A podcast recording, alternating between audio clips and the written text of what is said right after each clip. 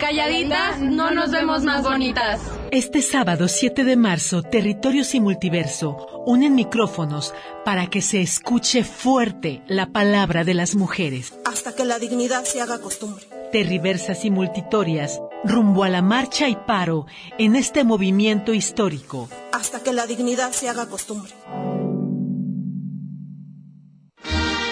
Pan y paz. Marzo de 1857. Última hora, New York City. Miles de trabajadoras textiles del Bajo Manhattan protestaron en las calles contra los míseros salarios y las condiciones inhumanas en que viven. La policía las dispersó a macanazos. El número de mujeres heridas en estos incidentes aún se desconoce. Marzo de 1867. Noticia urgente. Una masiva huelga de planchadoras de cuellos se está llevando a cabo en la ciudad de Troy, estado de Nueva York. Las mujeres denuncian la explotación laboral a que las someten, pero los patrones amenazan. Deberán volver a las fábricas con salarios menores que antes. Agosto de 1910. Durante la segunda conferencia internacional de mujeres socialistas que se realiza en estos días en Dinamarca, la dirigente alemana Clara Zetkin ha propuesto la celebración del Día Internacional de la Mujer. Y en ese día, compañeras, reclamaremos el derecho al voto y todos los derechos políticos y económicos que nos corresponden.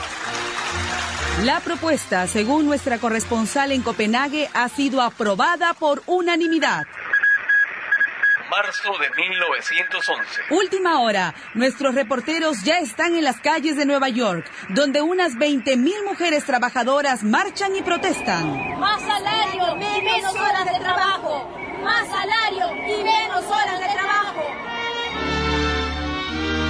Las manifestantes costureras de las grandes factorías de algodón cumplen jornadas extenuantes de 16 horas y reciben salarios de hambre. Eh, nos informan que se ha producido un incendio en la fábrica de blusas Triangle. Las obreras trabajaban a puerta cerrada y sin salidas de emergencia. 146 mujeres han muerto carbonizadas. Marzo de 1917.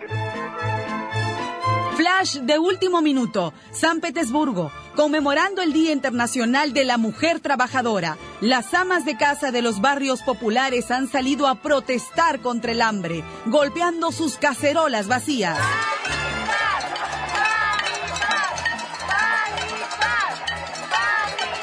Muchas de estas mujeres han perdido a sus esposos en la guerra.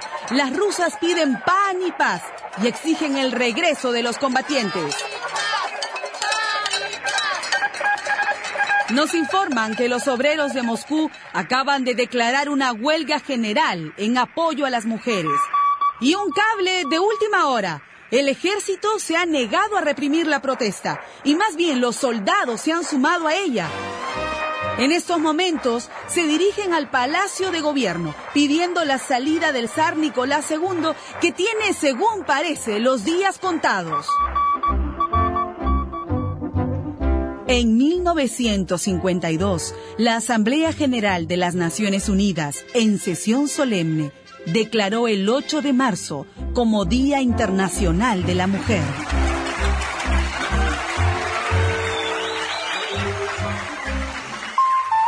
...8 de marzo.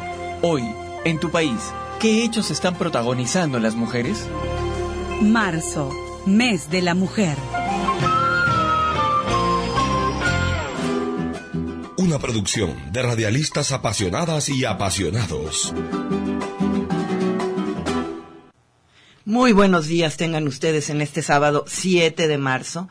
Bienvenidos, bienvenidas a estos, a estas frecuencias radiofónicas terriversas y multitorias. Y es que el día de hoy nos hemos juntado nuevamente en este cuadrante para unir fuerzas, para estar presentes, para escuchar las voces de este movimiento que decimos es histórico, porque a pesar de que puede haber muchas manos negras que quieran ensuciar la esencia del movimiento, a pesar de todas las contradicciones que puede haber dentro de un movimiento de tan larga data como es el movimiento feminista, eh, a pesar de todo eso, creemos que estamos viviendo una revolución en las relaciones humanas, en las relaciones entre hombre y mujer, relaciones que han sido históricamente atrapadas y entretejidas por un sistema opresor, capitalista y patriarcal, parafraseando a una gran mujer egipcia, Nawaí al-Sadawi, escritora feminista, luchadora por los derechos de las mujeres árabes.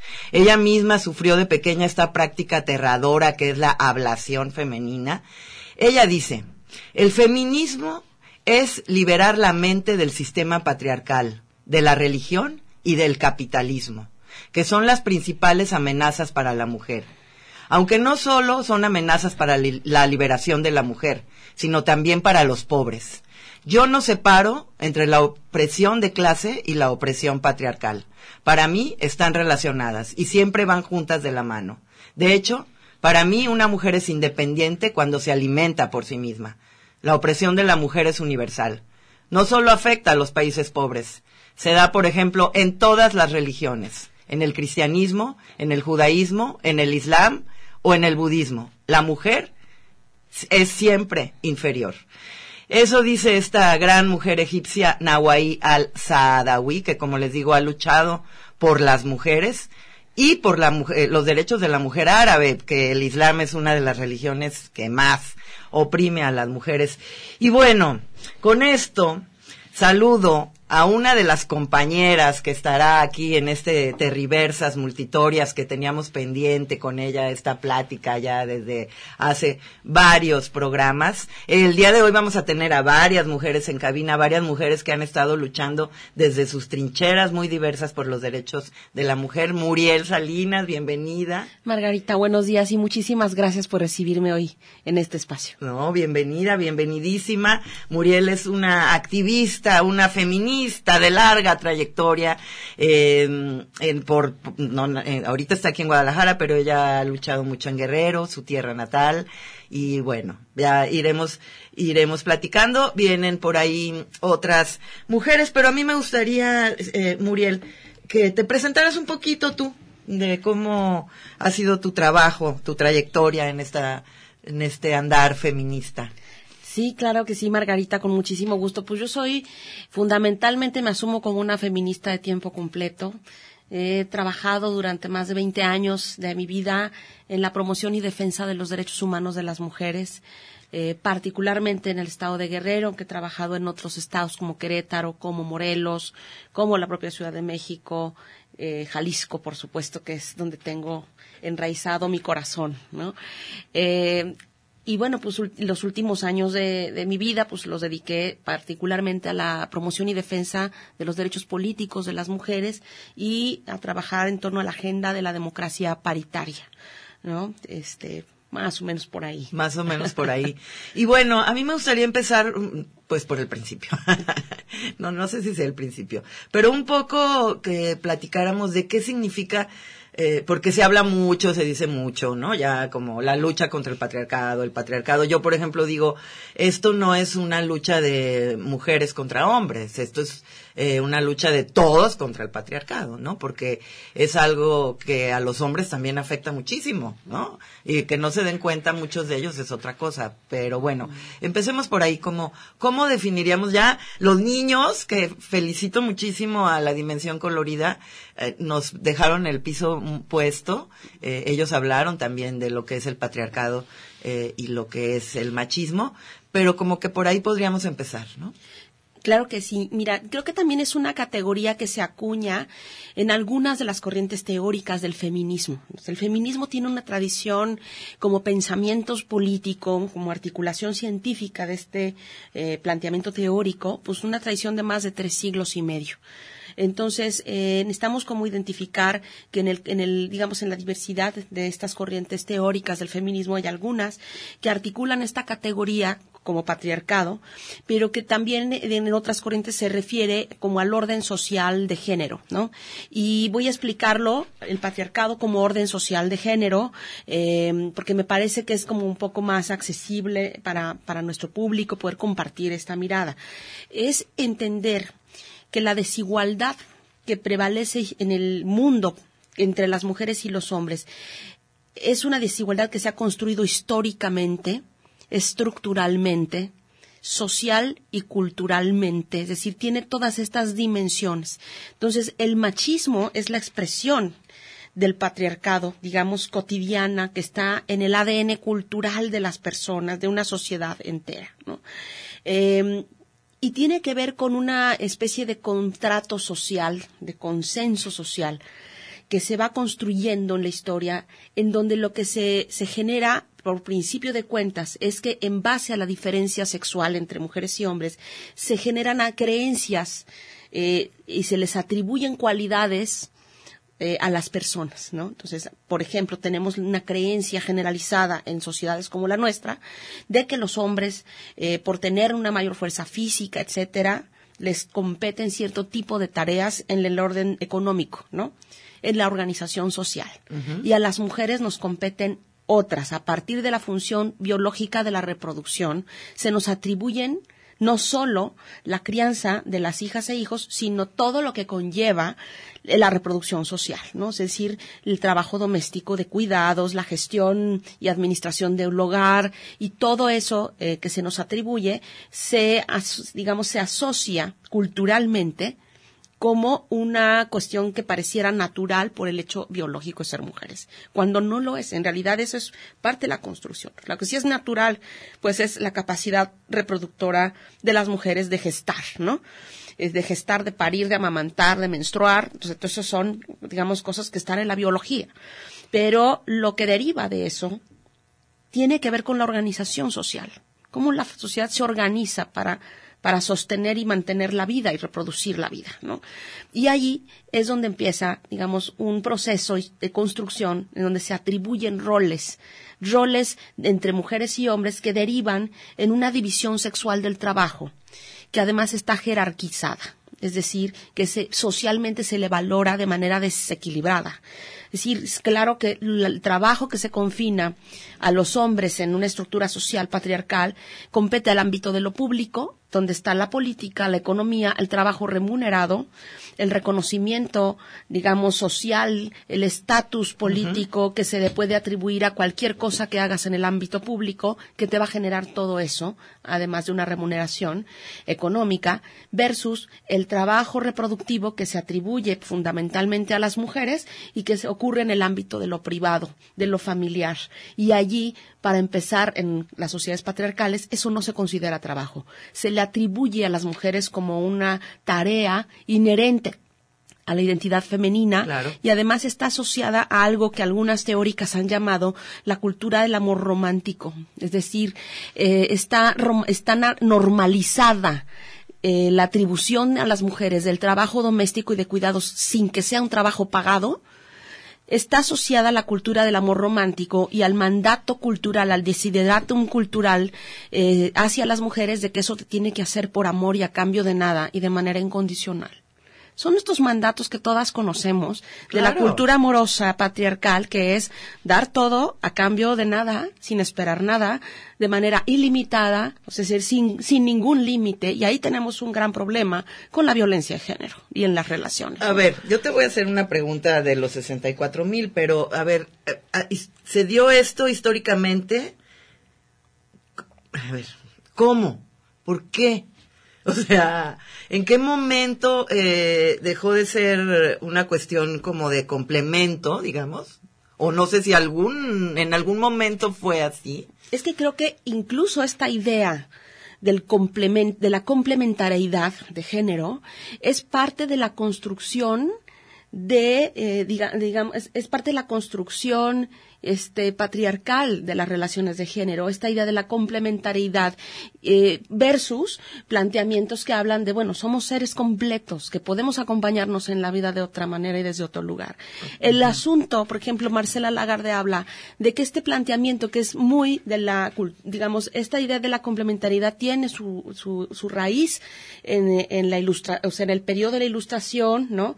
En todo el proceso del siglo XVIII donde se construyen un nuevo pacto social, civil civilizatorio, donde se construyen los primeros estados democráticos, pero junto con eso hay toda una corriente del romanticismo patriarcal, ¿no? Y tenemos que situar por eso las relaciones de poder entre mujeres y hombres en su, en su perspectiva histórica.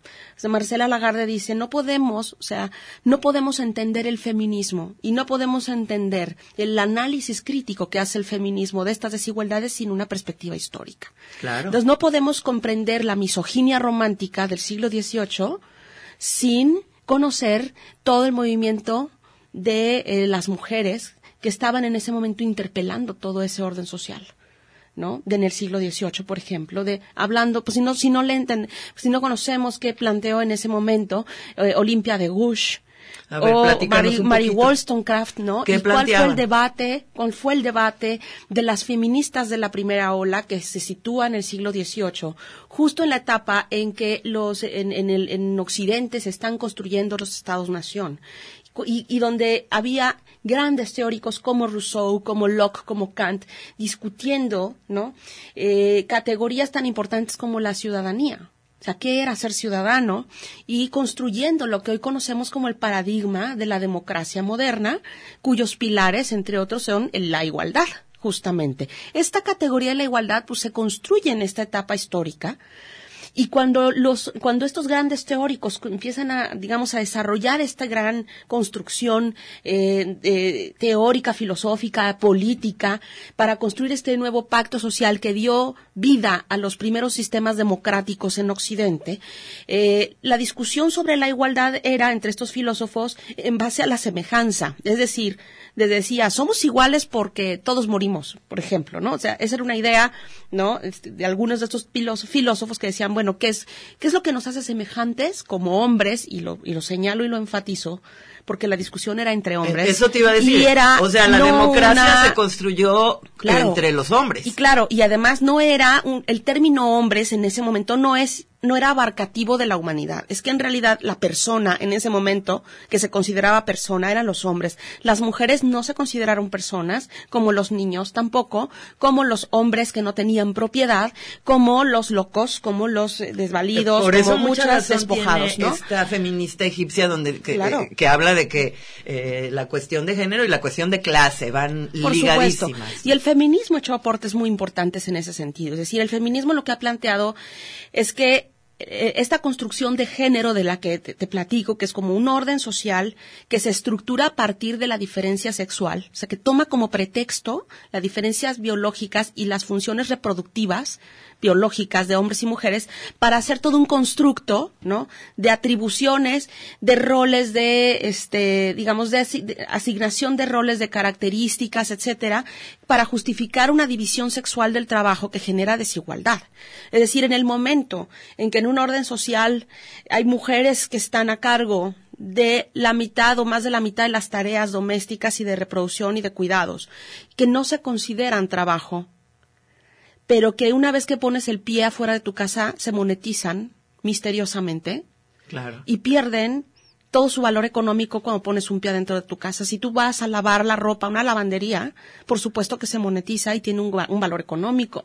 Si tú quieres sentarte a comer un plato caliente y no tener que lavar los trastes ni levantar la mesa, eso afuera de tu casa se monetiza. Tiene un valor económico, eso es trabajo la pregunta que se hizo el feminismo, pues es por qué pierde ese valor económico cuando ocurre dentro del ámbito privado. ¿No? Y eso es parte de esta construcción. Algo que ¿no? continúa sucediendo. Por supuesto. Y claro, juega un papel muy importante. Y regreso al siglo XVIII porque es importantísimo como el feminismo, y lo decía recientemente una de mis maestras, Amelia Valcárcel, en España, ha, dialogado con las mentes más brillantes del mundo y con las corrientes teóricas más importantes de la historia de la humanidad desde que surgió como teoría política hasta ahora. Sí. Eh, y hemos dialogado. Y quizá uno de los, eh, digamos, de los puntos de partida y de los debates que siguen teniendo una gran vigencia son en gran parte las discusiones que dieron las feministas como Mary Wollstonecraft, como Olympia de Gouges, como Poulain de la Barre, que fue un gran filósofo eh, contemporáneo de Rousseau, que, este, digamos, planteaba en aquella época, cuestionó de manera muy fuerte, junto con estas dos pensadoras, bueno, Mary Wollstonecraft y Olympia de Gouges, el planteamiento rusoniano por ejemplo, de que eh, las mujeres no entrábamos en el paradigma de la igualdad que se estaba construyendo en ese momento. Que el- la categoría de la igualdad, el principio de igualdad que se acuñó, se basaba en el reconocimiento de que todos teníamos razón, es decir, en la universalización de una cualidad humana que es la capacidad de razonar. Pero en ese principio universalizador, ¿no? O sea, en esa, cuando, cuando Rousseau universaliza eso, escribe en el Emilio y de la Educación, que es un texto maravilloso que hay que leer, tiene un capítulo que se llama Sofía, en donde él desarrolla toda una ontología para explicar y justificar la exclusión de las mujeres de este paradigma universal de la razón. Y explica de manera terrible cómo para él las mujeres no podemos ser entrar en el paradigma de la igualdad porque no somos seres racionales. Y para él no somos seres racionales por las funciones biológicas reproductivas. O sea, para él la, la función de menstruar, de gestar, de amamantar, nos, nos, este, nos inhibe, nos, nos, nos quita la capacidad de raciocinio. Y p- entonces para, para Rousseau las mujeres no tenemos la capacidad para estar en el ámbito de lo público y en la toma de decisiones y ejercer la ciudadanía. Eso fue y digamos, porque hab- hablando de cuál es el origen de estas, hay muchas otras cosas, pero un elemento fundamental de la historia de la desigualdad entre mujeres y hombres es el contrato social del siglo XVIII y cómo se institucionaliza, cómo se instituye ahí la división sexual del trabajo, porque esto se vuelve pues un parte del paradigma patriarcal Claro. en el surgimiento Pero de las además, democracias modernas. ahorita te escucho y digo, bueno, imagínate todos estos pensadores que nosotros hemos estudiado como los, los que sentaron las bases de, de la ilustración, o sea, del pensamiento liberal, ¿no? O de- por Claro. llamarlo de algún modo. Pero lo más tremendo es cómo siguen permeando. Claro, es la O sea, vigencia que suena tienen, como o sea, algo eh, lejano y como algo de la Edad Media, ¿no? O sea, Por supuesto. Y, pero es algo que sigue permeando el pensamiento intelectual, el- el- la academia y, y- y la vida social, el Por contrato supuesto. social. Justamente esto que acabas de decir me parece muy importante porque yo creo que conocer esta parte de la historia y la manera en que las mujeres respondieron en esta época. Sea, Mary Wollstonecraft escribe un texto fundamental que es la de Indicación de los Derechos de las Mujeres. Y ella era una, una estudiosa rusoniana, era una discípula de Rousseau. Entonces es muy interesante conocer este documento porque ella, con los argumentos teóricos de Rousseau, filosóficos, interpela ese planteamiento, cuestiona a Rousseau y le dice algo muy importante. Le dice, el paradigma de la igualdad, o sea, que tú desarrollas no puede alcanzar el carácter de paradigma, porque tú planteas, para, que- para ser un paradigma tiene que ser universal. Pero no puede ser universal si de esa universalidad excluyes a la mitad del mundo, que somos las mujeres.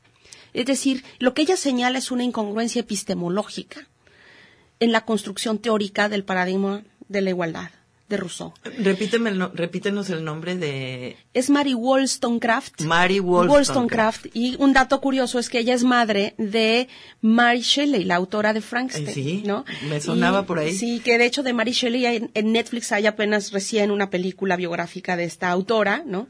Pero creo que el personaje más interesante, sin duda, es Mary Wollstonecraft en la historia de la construcción de los- la ciudadanía y los derechos de las mujeres mujeres. Con todo y lo nutrido que fue el la discusión teórica y política de las mujeres del movimiento feminista con estos grandes pensadores del siglo XVIII, las mujeres no conquistamos la ciudadanía en este periodo de la historia. Las mujeres llegamos, empezamos a conquistar el reconocimiento eh, de- como ciudadanas a finales, a principios del siglo XIX, ¿no?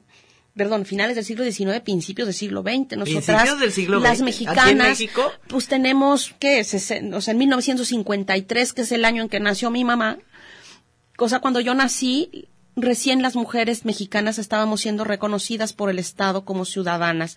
Es decir, que nuestra democracia también es, un, digamos, nuestra llegada a la democracia, nuestra llegada como sujeto político, como ciudadanas, como, como sujeto de derecho, pues es muy reciente en nuestro país. Y evidentemente tenemos resistencias estructurales y culturales todavía muy marcadas para alcanzar lo que el feminismo ha llamado la equivalencia humana, ¿no? El feminismo ha ido construyendo todo un bagaje teórico, pero también ha sido, sobre todo el feminismo, una un planteamiento de intervención política y social.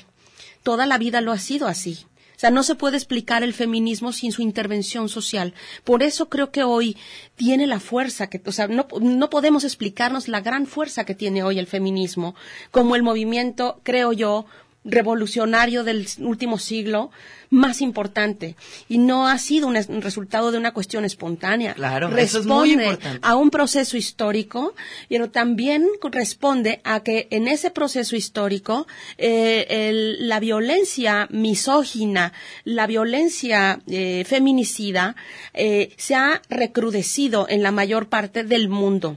Nuestro país en particular tiene características sumamente críticas con respecto a la violencia feminicida. Y cuando me refiero a la violencia feminicida, no solo me refiero a los crímenes, porque esa es la culminación de la violencia feminicida. Es decir, eh, el asesinato violento de una mujer es la culminación de la violencia feminicida, pero dado que tiene una dimensión estructural, hay todo un conjunto de elementos que que configuran la violencia feminicida, el papel del mercado, el papel del Estado y el papel de la sociedad. Y, esos, y, por supuesto las instituciones religiosas como parte del Estado, ¿no?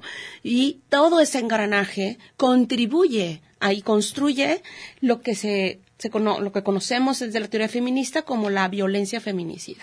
Ay, Muriel, pues muchas gracias por esta introducción. Vamos a seguirle después del corte. Ya llegaron algunas eh, compañeras que ahorita presentamos y seguimos, pero pues Qué, buen panorama histórico nos acabas eh, de presentar. Eh, 31, 34, 22, 22 de las extensiones 12, 801 a la 12, 803. Está Arturo eh, contestando el teléfono. Ya llegó también, está Carlos Ramírez eh, Powell, está Armando, está el Joe aquí en los controles. Y saludos a Rebeca Elizalde, que dice que buenísimo el programa de hoy. Saludos a la invitada Muriel. Eh, bueno, tenemos varios comentarios. Regresando después del corte, tenemos tres libros de obsequio. Tenemos tres libros el día de hoy. Los ojos del mundo están puestos en Temaca, la resistencia en los altos de Jalisco en contra de la presa El Zapotillo, una lucha ejemplar y una lucha en que las mujeres han sido eh, muy importantes para defender su pueblo. Eh, otro, La lucha contra la presa El Zapotillo sigue viva, de Guadalupe Espinosa y Claudia Gómez Godoy. Y un librazo de Francisco López Bárcenas y Mayra Montserrat Eslava, El mineral o la vida, legislación y políticas mineras en México. Muy importante, un libro de cabecera. Entonces tenemos estos tres obsequios. Tenemos el obsequio de muchas mujeres que van a estar aquí en cabina. Así es que pueden ustedes hacer sus preguntas a través de los teléfonos que ya les di. Los repito, 31 34 22 22 de las extensiones 12 801 a la 12 803 y a través de la página Multiverso 360 comentarios y ya también tenemos el Twitter Multiverso 360. Yo voy 8 de marzo por un aborto libre y legal. Porque el machismo mata. Porque en mi cuerpo decido yo. Yo voy 8 de marzo. Porque quiero que mi hija llegue viva a casa. Porque no nací para cuidar ni para limpiar. Porque no quiero sufrir acoso en la universidad. Yo voy 8 de marzo porque quiero salir a la calle y ser libre y no valiente. Porque mi vestimenta no justifica tu acoso. Porque fui agredida sexualmente en el transporte público. Yo voy 8 de marzo. Por un reconocimiento y un pago digno de trabajo doméstico. Porque existe la violación aún en el matrimonio. Yo voy 8 de marzo. Porque el sistema judicial violenta a las mujeres. Por los derechos y la autonomía de las trabajadoras sexuales yo voy 8 de marzo, porque estoy harta de la publicidad sexista. Por una heterosexualidad no obligatoria. Porque ser lesbiana no es una condición, es placer. Yo voy 8 de marzo, porque mis orgasmos sí importan. Porque mi cuerpo no es mercancía. Porque somos las nietas de las brujas que no pudiste quemar. Yo voy 8 de marzo, porque deseo que mi hermana tenga las mismas oportunidades que yo. Yo voy 8 de marzo. Convocamos a todas las mujeres a unirse en este día y en la vida, no para tener una voz uniforme, sino para unir fuerzas, ideas, rabias, afectos y tomar posición sobre las injusticias que nos tocan a todos. Es importante que ocupemos el espacio público porque es una esfera donde estamos sistemáticamente excluidas y violentadas. Es importante parar el tráfico, gritar, cantar, llorar, bailar, movernos y juntarnos por nuestras luchas, por nuestra autonomía. Yo voy 8 de marzo. Yo voy 8 de marzo. Calladitas, no nos vemos más bonitas. Terriversas y multitorias, rumbo a la marcha y paro en este movimiento histórico. Hasta que la dignidad se haga costumbre. Terriversas y multitorias, rumbo a la marcha y paro en este movimiento histórico. Hasta que la dignidad se haga costumbre.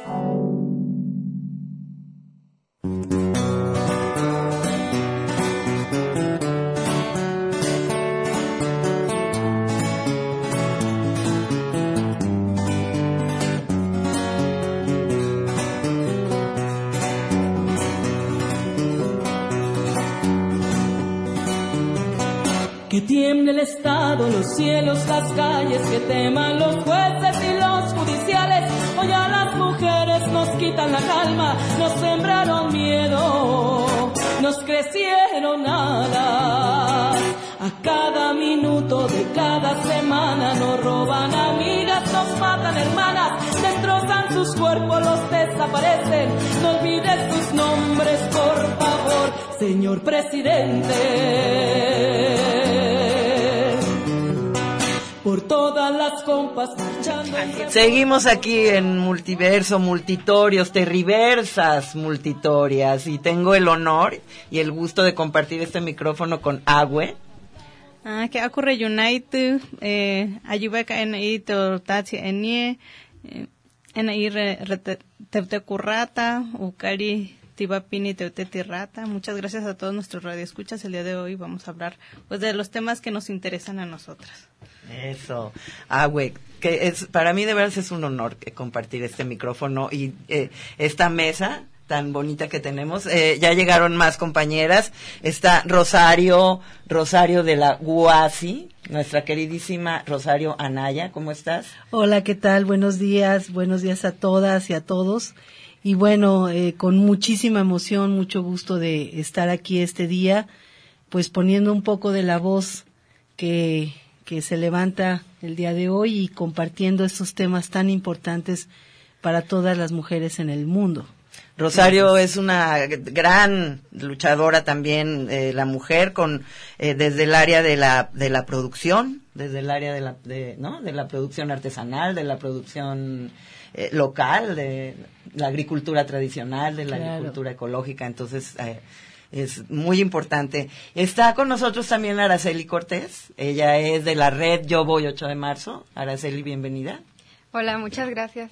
Pues sí, eh, gracias por, por el espacio a todos quienes nos están escuchando y justo a nosotras por estar aquí mismo, ¿no? Y como decía la compañera, hablar de, de los temas que son tan importantes, sobre todo tan necesarios para nosotras y, y para todos, justo ahorita lo que está estamos viviendo en este momento. Todos tenemos que estar como bien enterados y, y dispuestos pues a hacer un cambio por una vida digna, ¿no? Eso, el cambio. Y está Lil Bacano con nosotros, con quien compartimos también esas jornadas de em, eh, cosecha de firmas para la compañera Marichuy, que quien con quien vamos a estar eh, enlazándonos eh, por ahí de las doce y media para que también este, estemos listos y listas.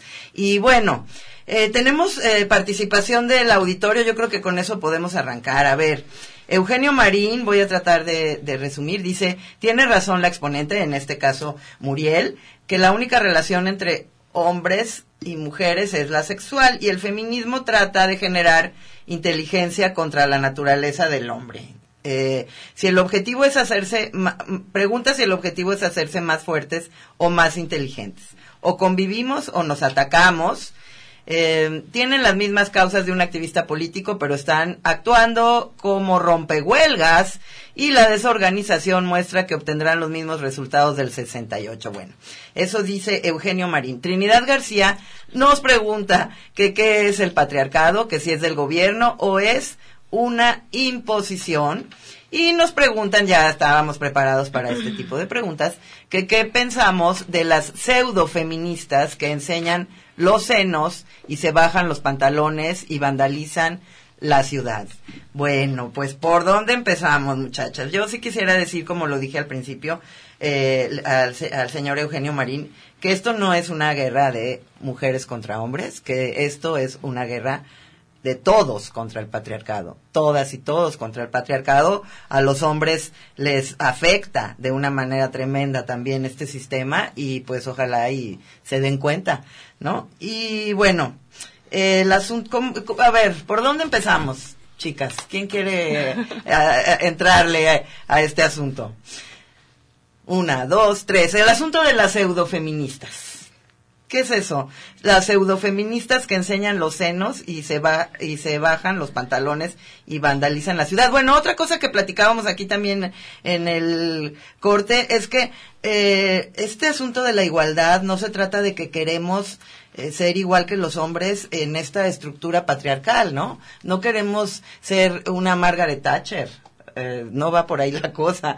Mm, digamos, eh, cuando los hombres dicen, es que hay mujeres machistas también. No, bueno, entre todos y todas reproducimos el patriarcado y el machismo, obviamente. Y como yo lo he dicho, el machismo nos mata a todas y a todos. El machismo también mata a los hombres. Estas violencias son violencias machistas. ¿No? Esta violencia que vivimos es una violencia machista. Eso que vivimos cotidianamente de que, ay, te me atravesaste, eso es una violencia machista, ¿no? Les decía yo ayer en un programa que me invitaron, en, Argentina hay un, se está hablando desde hace algunos meses de un grupo de jugadores de rugby, unos chamacos que mataron a golpes a un chavito afuera de un bar. Eso es una violencia machista, eso es machismo. Entonces el machismo nos mata a mujeres y a hombres ¿no? Eh, pienso yo, a ver. Sí, yo creo que es, es importantísimo identificar que el machismo, así como, como, como el concepto de machismo es eh, violentar a cuerpos feminizados o a las mujeres por la creencia de que son, son menos personas, ¿no? O sea, que valen menos como personas, como ciudadanas, como seres humanos. Ese es el machismo. La violencia que, que, vivimos generalizada tiene que ver con una construcción de lo masculino que se educa en la violencia para demostrar su virilidad, su poder. Son prácticas violentas, violentas que ven una construcción de lo masculino muy concreto, ¿no? Digamos que no toda la violencia este, puede ser machista, ¿no? Porque no, no está ahí integrada la, la, la diferencia en desigualdad marcada por la desigualdad entre hombres y mujeres, ¿no? Pero sí hay un problema con la construcción de la masculinidad que le llaman la dominante, la que se se enseña en las escuelas, la que se enseña en los libros de texto, en la literatura, en las canciones, en las telenovelas, etcétera, ¿no? En la cultura en general, pero también los relatos eh, católicos, religiosos, pero también los relatos este, científicos, ¿no? Eh, eh, toda, toda esta cultura está enmarcada en una diferencia sexual entre hombres y mujeres y esta diferencia sexual entre hombres y mujeres va marcando esta desigualdad. Y es justo lo que no se nos, nos parece justo, ni para, no nos parece justo para, para la tierra, para todos los humanos que en ella, ¿no? No es justo porque genera muchísima violencia. Y esta forma de, entender la masculinidad tiene que ver también que se, que se ha empoderado después de la colonización o que ha venido a, cimentarse de una manera muy profunda con la colonización, eh, con el nacimiento del capitalismo. Digamos que el patriarcado se ha, este, sí, se ha transformado en una, en un sistema bastante poderoso cuando nace el patriarcado. Entonces, todas estas, estas situaciones las tenemos que analizar para entender bien de dónde vienen las violencias y poder atacarlas. Si no tenemos claro, entonces se puede convertir en una guerra de sexos que no nos lleva a ningún lado, se puede convertir en, ah, bueno, es que las mujeres tienen la culpa del machismo porque ellas educan a las hijas, tampoco eso es real, tampoco esa, esa, ese señalamiento nos sirve de nada, ah, es que todos somos machistas, entonces no podemos hacer nada, tampoco nos sirve de nada. O sea, hay que identificar qué significa el machismo, cómo opera y cuál es el problema que, que, subyace en la, en la violencia que estamos teniendo ahora, ¿no? Por ejemplo, con el crimen organizado. ¿Quiénes, son esos cuerpos? ¿Cómo, cómo los, cómo los, este, los educan? ¿A, partir de, de, qué momento empiezan a tener tanta fuerza y, y, por qué la demuestran mutilando, desapareciendo? Eso tiene que ver directamente con esta masculinidad que estamos padeciendo como humanidad, justamente, ¿no? Y que el Estado también tiene ahí su marca patriarcal, ¿no? Su marca masculinizada, ¿no? Y los, los, los gobernadores son los machos alfa, ¿no? Este, que no están viendo por el bien común, sino que están viendo por, por, por, están viendo por, por, están viendo por los intereses de una élite, ¿no? Pero esos intereses también son muy masculinizados, o sea, quiere decir que van despojando, este, van eh, aniquilando formas de vida, para construir un solo mundo, un, un mundo único que es el mundo patriarcal, es el mundo basado en el más fuerte, ¿no? etcétera, ¿no? Entonces, tener esos análisis a nosotros nos sirven de muchísimo para ver por dónde, por dónde le llegamos, ¿no? Yo quisiera agregar algo importante. Eh, porque este, este comentario me, parece, me, llama particularmente la atención, porque cuando se, se voy a decirlo con una frase de Simone de Beauvoir que voy a tratar de recordar, pero ella decía que el problema con las sociedades patriarcales es que cuando las mujeres queremos comportarnos como humano, nos acusan de querer ser hombres. Y entonces yo, interpreto en, particularmente en algunos elementos de esta reflexión que nos comparten, es que, pretenden, quieren, ser, quieren ser inteligentes, o sea, como quien dijo que no lo somos. Es decir, habría que revisar estos, estos, estos, discursos, porque, eh, digamos, no es, no es una respuesta solo a este comentario, sino estoy refiriéndome a esto que, ¿no? que decías tú, que es la cultura, o sea, cómo se construye estructural y culturalmente la desigualdad y cómo se construye a partir de la inferiorización femenina.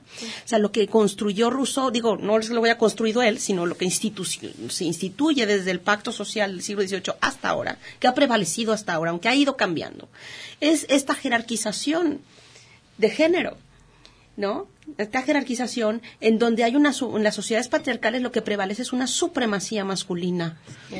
Una supremacía masculina que no solo está en el orden de lo privado familiar, sino que está en las estructuras de la sociedad.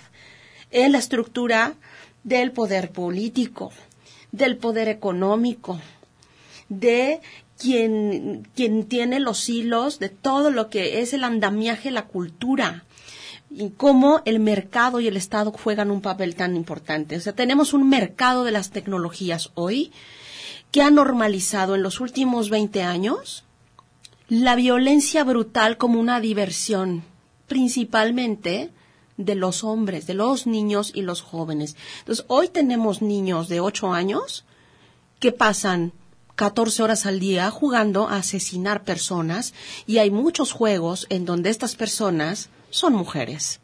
Hay juegos que son gratis, hay juegos que están a la vuelta de la esquina, hay juegos que, que, que te cuestan tres pesos en la cuenta del celular, cuyo contenido es altamente misógino. Y entonces se divierten violando, se divierten mutilando, se divierten humillando mujeres y niñas. Eso es la violencia feminicida. O sea, desde la categoría que construyó Marcela Lagarde, que justo es lo que hace la diferencia con la de Diana Russell, por ejemplo, que situaban el concepto de femicide como un acto violento, un asesinato violento de las mujeres causado por la misoginia, ¿no? Pero a eso Marcela Lagarde le agregó el componente estructural. Decir, el componente de que es el Estado, quien también es parte del problema, ¿no? Como también lo, habían señalado Diana Russell, también el mercado. Entonces, em, o sea, toda esa construcción, y entonces tenemos, por poner otro ejemplo, la industria de la cultura popular, las televisoras, las radiodifusoras, las, eh, la música, ¿no? Reproduciendo canciones, películas, telenovelas, series, series policíacas en donde todo el tiempo lo que vemos son asesinatos violentos de mujeres que además, curiosamente, por ejemplo, en la televisión norteamericana, en estas eh, plataformas que ahora hay de, Netflix, etcétera, la cantidad de series que hay de, de cuestiones policíacas en donde todos los casos son asesinatos y violencia sexual contra mujeres y niñas, pero en ninguna serie hablan de feminicidio. No. Nunca, o sea, pudiendo ser el mercado un, una esfera poderosísima de educación para que la sociedad y para que las personas en el mundo, todos los que ven Netflix y todos los que se avientan, en el, el, contenido de estos, de estas producciones se pudiera educar a la gente para saber que eso es violencia feminicida, que eso está hoy eh, nombrado en las leyes de muchos países, que es, este, este, que es parte de la violación de los derechos humanos, etcétera, no se nombra de esa manera y se convierte en un mero eh, instrumento de entretenimiento. Bueno, nos, casi nos tenemos que ir a un corte, pero antes me gustaría que nos empezaras a platicar, Araceli, de lo que va a haber mañana, desde las 11 de la mañana. no todo, pero vámonos yendo así como por partes, ¿no? Sí, sí, porque bueno, eh, pues justo ahorita que estábamos platicando de toda esta violencia, que al final de cuentas es un dispositivo de control, ¿no? Un dispositivo de control que nos afecta muchísimo a todas nosotras. Entonces, ¿qué hacer para eso, no? Se decide salir a las calles y tomar el espacio público que nos pertenece y exigir una vida justa, ¿no? Una vida digna. Entonces, ¿cómo vamos a empezar a hacer eso? Bueno, mañana tenemos un, programa lleno de actividades desde las 11 de la mañana, que son actividades como charlas y talleres, en los que vamos a estar hablando, por ejemplo, sobre la, la vulverización, o sea, conocer nuestro cuerpo, nuestra vulva como tal, talleres de autodefensa, eh, los talleres de derechos humanos, va a haber incluso talleres donde son para, para niñas y niños como un juego de pelota, un juego de pelota obviamente que está en contraposición a estos juegos colonizados, ¿no? Eh, regresando a nuestras esencias. Eh, va a haber, eh, todos estos son a diferentes horarios. A las 12 tenemos talleres de acompañamiento psicológico, ¿no? Que también está esto bien estigmatizado en el hecho de, que una persona que asiste a un acompañamiento psicológico es una persona muy mal, ¿no? Y, al contrario, ¿no? El acompañamiento psicológico, tanto como uno mismo y en colectivo, es, es lo que nos sana, ¿no? Tenemos el taller de autodefensa en redes sociales y el taller de autodefensa feminista, que es al cual yo pertenezco. Ese me parece muy interesante y muy importante. Sí, sí, para que asistan todos, ese es a las 12. Tenemos también un taller conversatorio sobre la heterosexualidad como un régimen político, ¿no? Que viene también de la mano de este dispositivo de control del patriarcalismo. Vamos a atender un tendedero de, de denuncias donde tú puedes asistir y señalar si tienes alguien que te ha acosado, que de repente ahorita se ha puesto como muy, muy fuerte y me gustaría recalcar ese punto. El hecho de decir, mi agresor es esta persona o tengo este agresor. Nosotros no tenemos nada, esas personas no nos pertenecen y hay que cortar de lleno con ellas, ¿no? Bueno, ahí le vamos a parar este con el tendedero. Ha habido muchos tendederos. Yo en donde doy clases pusieron un tendedero en casi todas las escuelas, en las prepas de la UDG, en facultades de la UDG, en centros universitarios. Entonces, arriba los tendederos. y nos vamos a un corte y volvemos hasta que la dignidad se haga costumbre. Terriversas y multitorias, rumbo a la marcha y paro en este movimiento histórico. Hasta que la dignidad se haga costumbre. Calladitas, no nos vemos más bonitas. Terriversas y multitorias, rumbo a la marcha y paro en este movimiento histórico.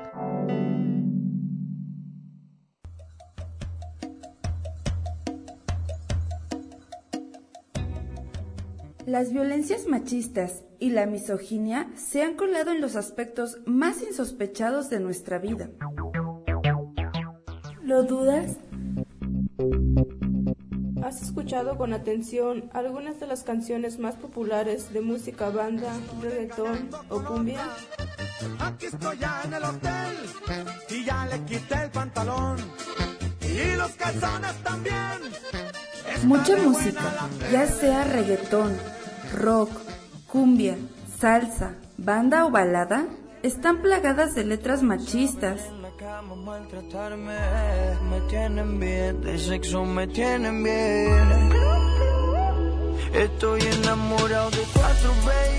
La idea de las violencias contra las mujeres, el acoso sexual, la violación, el menosprecio y la humillación se refuerzan en este tipo de canciones.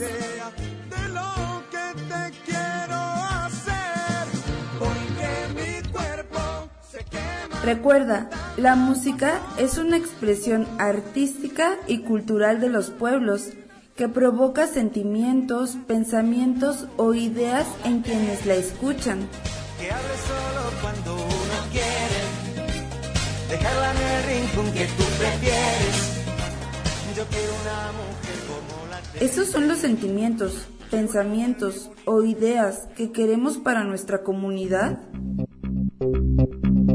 Por una vida libre de violencias, no más música misógina.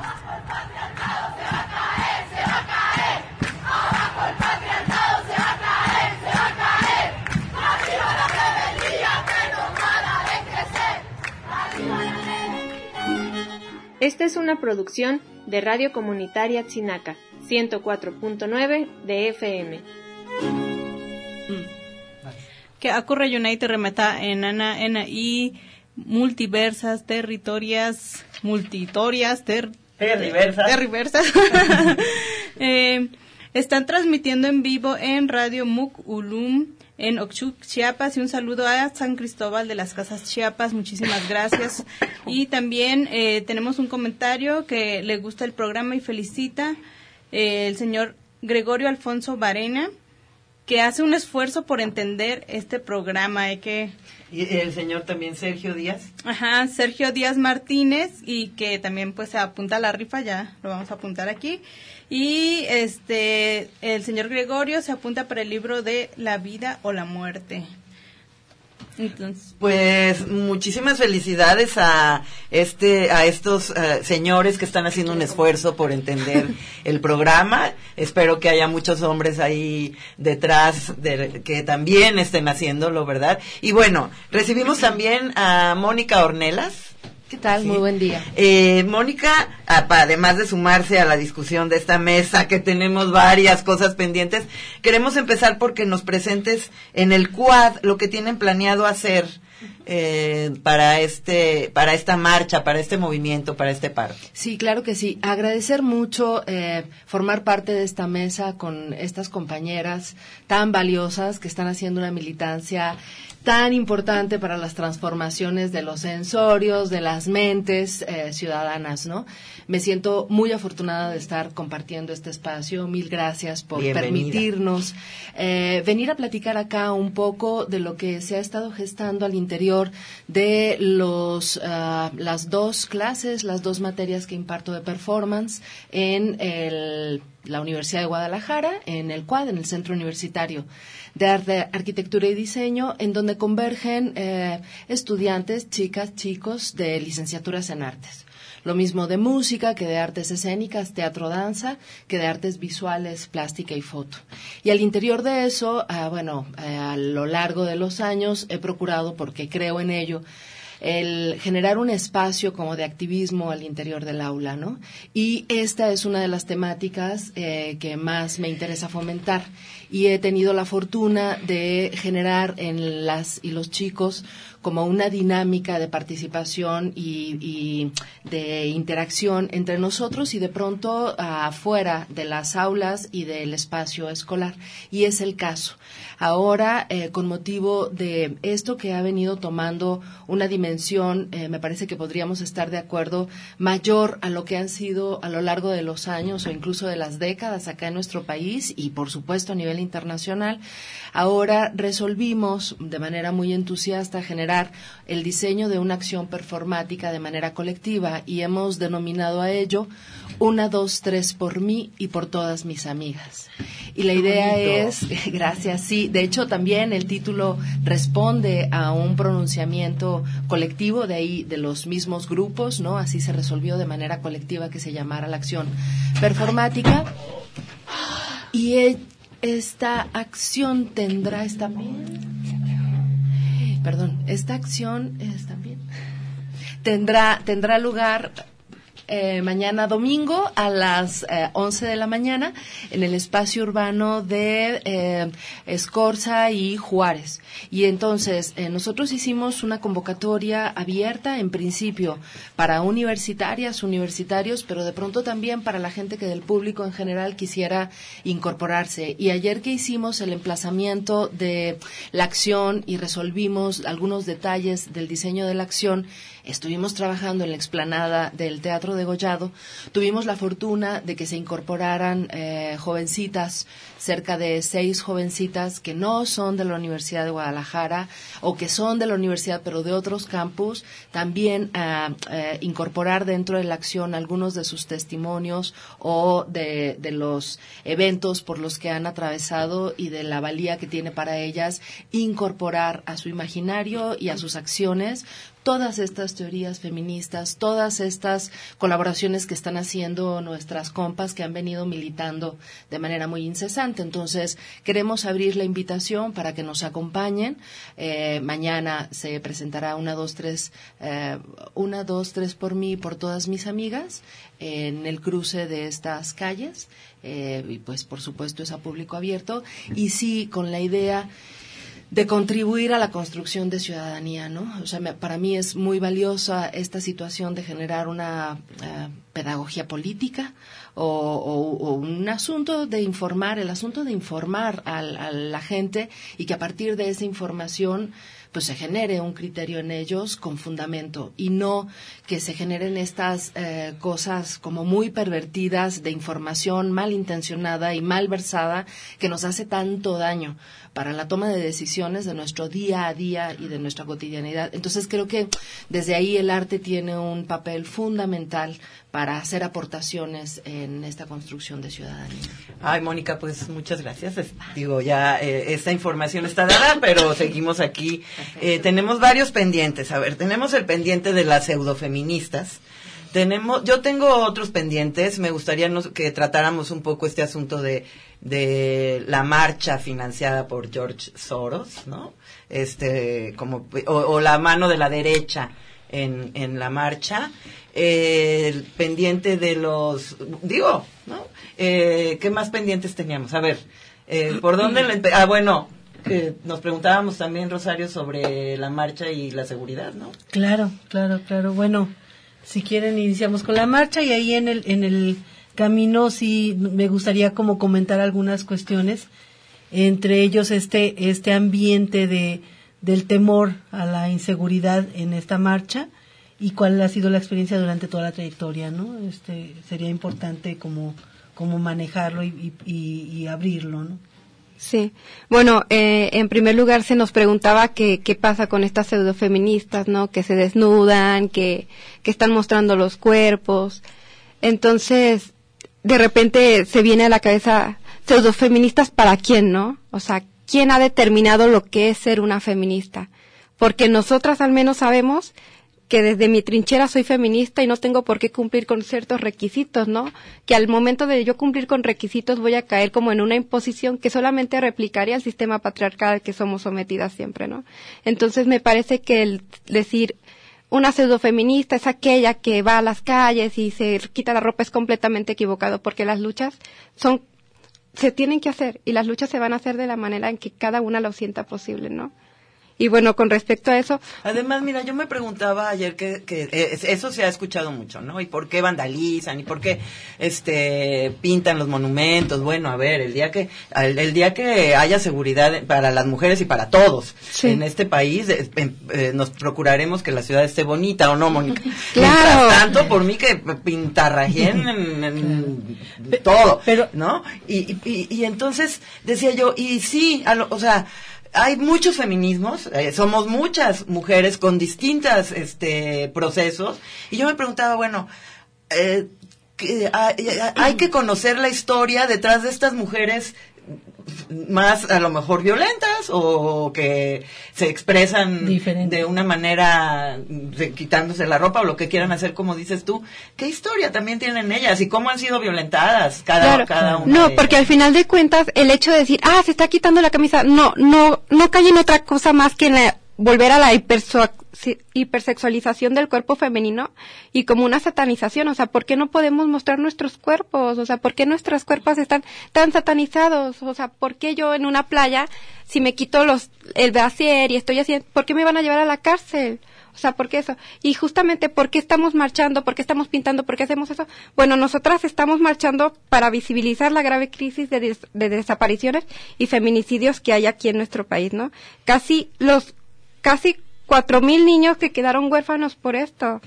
Estamos marchando para denunciar el acoso y el hostigamiento sexual y laboral que no también que no existe un sujeto político determinado como la mujer. La mujer es esta mujer biológica o la mujer es esta que cumple con estas eh, reglas estéticas, con estos roles de género.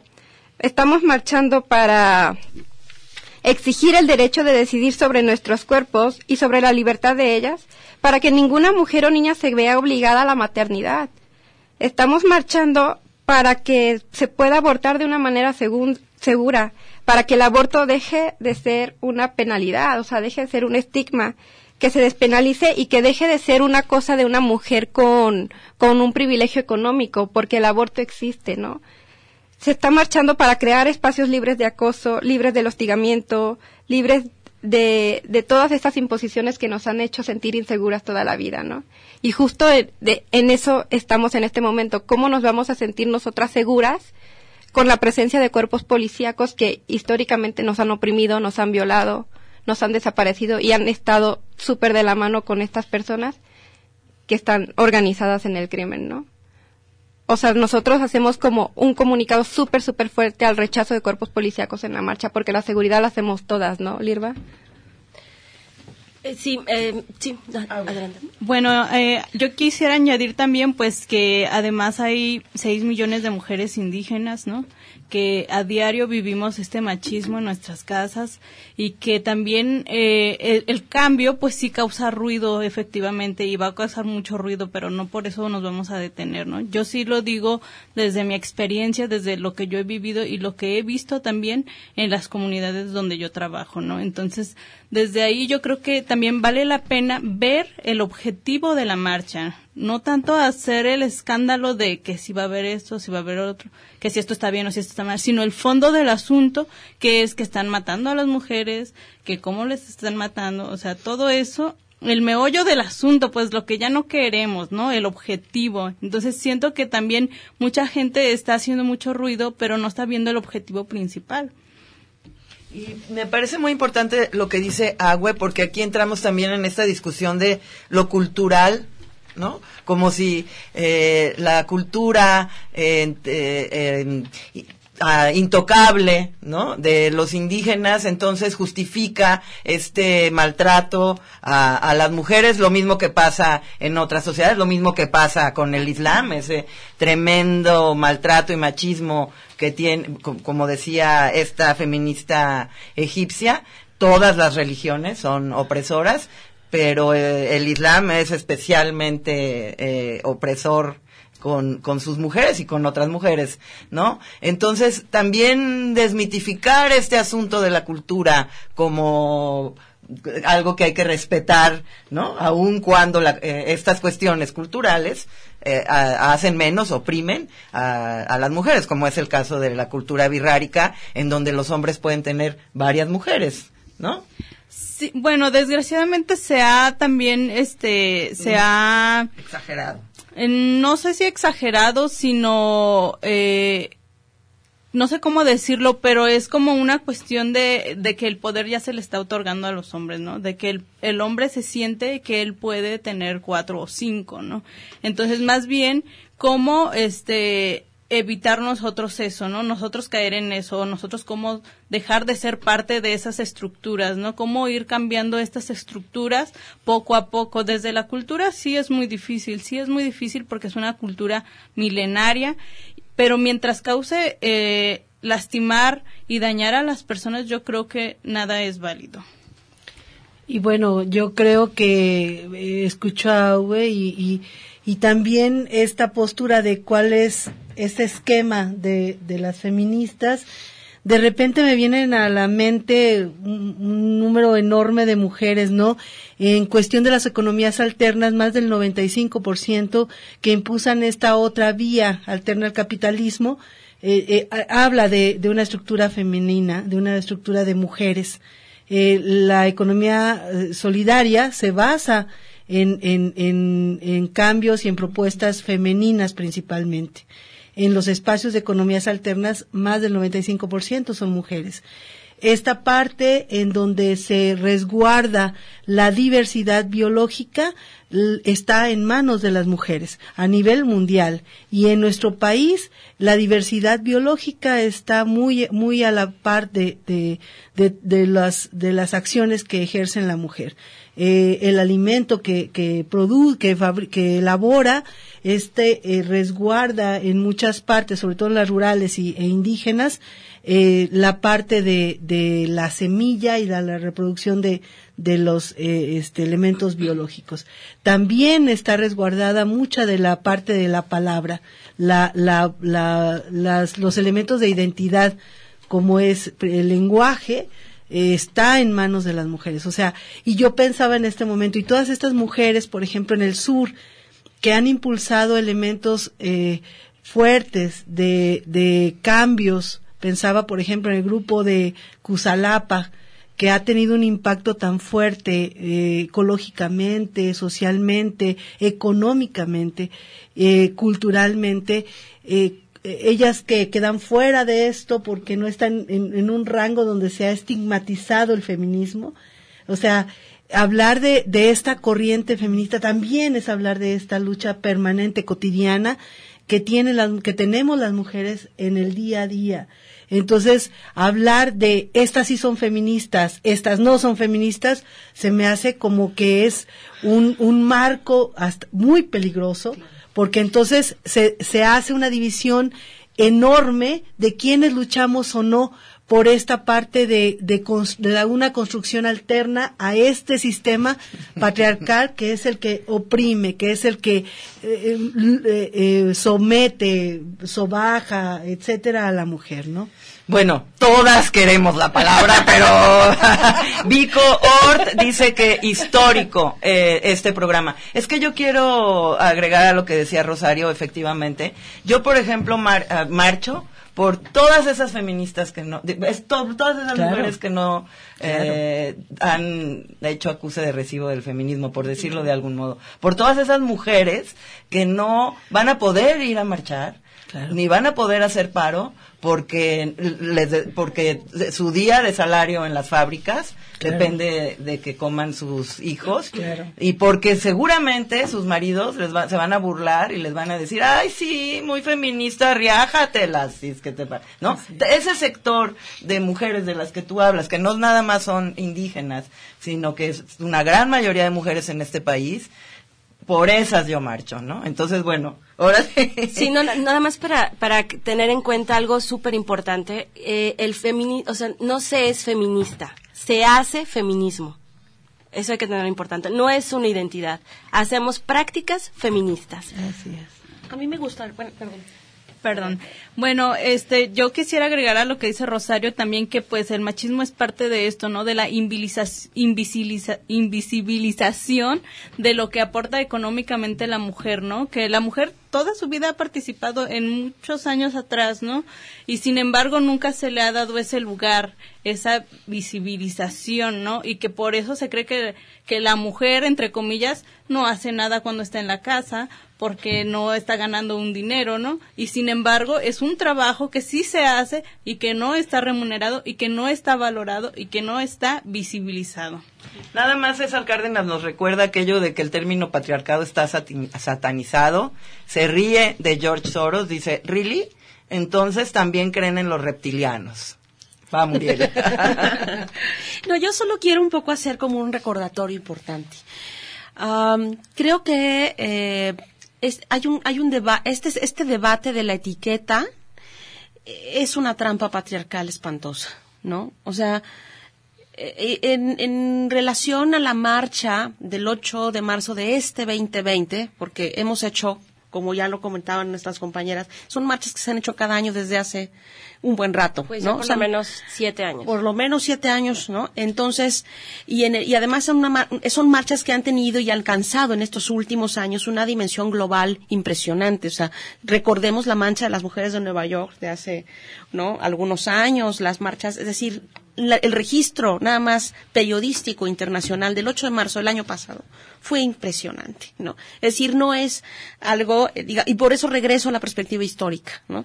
Y me parece que en ese sentido la a la respuesta que hoy tenemos del mercado, de algunos sectores del mercado, ¿no? y del Estado frente a la fuerza que ha tomado el movimiento feminista mexicano contemporáneo, que encabezan las jóvenes, pues está simbrando de alguna manera ciertas estructuras. Y frente a eso, pues tenemos un embate fuertísimo. Está empezando por simbrar las estructuras de las feministas más viejas que de repente también. Yo creo que ahí no podemos hablar de estructuras. O sea, ahí, ahí estamos hablando de un proceso histórico de construcción de un movimiento social, estructuras, digamos, siendo muy este, ortodoxas, si tú quieres, la estructura es el Estado, la estructura es la sociedad.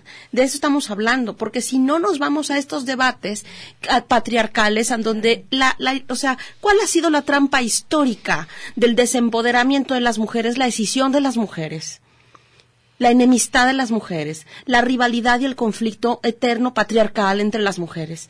Entonces, si caemos en esa discusión, que me parece que a nada abona, ¿no? Este, me parece que es una pérdida de tiempo. No abona al avance de los derechos humanos de las mujeres, no abona a la construcción de la igualdad de género, no abona al acceso de las mujeres y la justicia y mucho menos abona a erradicar la violencia feminicida, que es como, como decía la compañera, pues es el centro y es la almendrita de toda la movilización, ¿no? Yo sí quiero hacer un reconocimiento sororal y profundo a las jóvenes mexicanas que hoy encabezan la cuarta ola, que están rompiendo con todo, y me siento representada y dirigida por ellas. Yo igual. Me uno a, a ese reconocimiento. Eh, me uno. Yo para mí todo esto ha sido un gran aprendizaje. Eh, sí, eh, este año ha sido mucho movimiento y creo que eh, tiene que ver con, con todo lo que está pasando y con la hartazón de todas. Entonces, les decía yo, lo que he aprendido es, lo primero que tenemos que hacer es tratarnos entre mujeres lo más amorosamente posible. Eso es para mí como el gran reto y romper con este rollo patriarcal de que entre mujeres, este, los conflictos, ¿no? Y, y, la competencia, ¿no? Y todo esto. Entonces, sí, yo también agradezco a estas jóvenes mexicanas que, que, nos están empujando. Y antes de irnos a un corte, me gustaría, eh, que, porque aquí ya me están apurando el sistema patriarcal que hay del otro lado. imponiendo sus reglas y sus estructuras del tiempo. Efectivamente, el tiempo. Este, pero antes de irnos a este corte, eh, ¿cómo nos vamos a cuidar en la marcha, Lirva?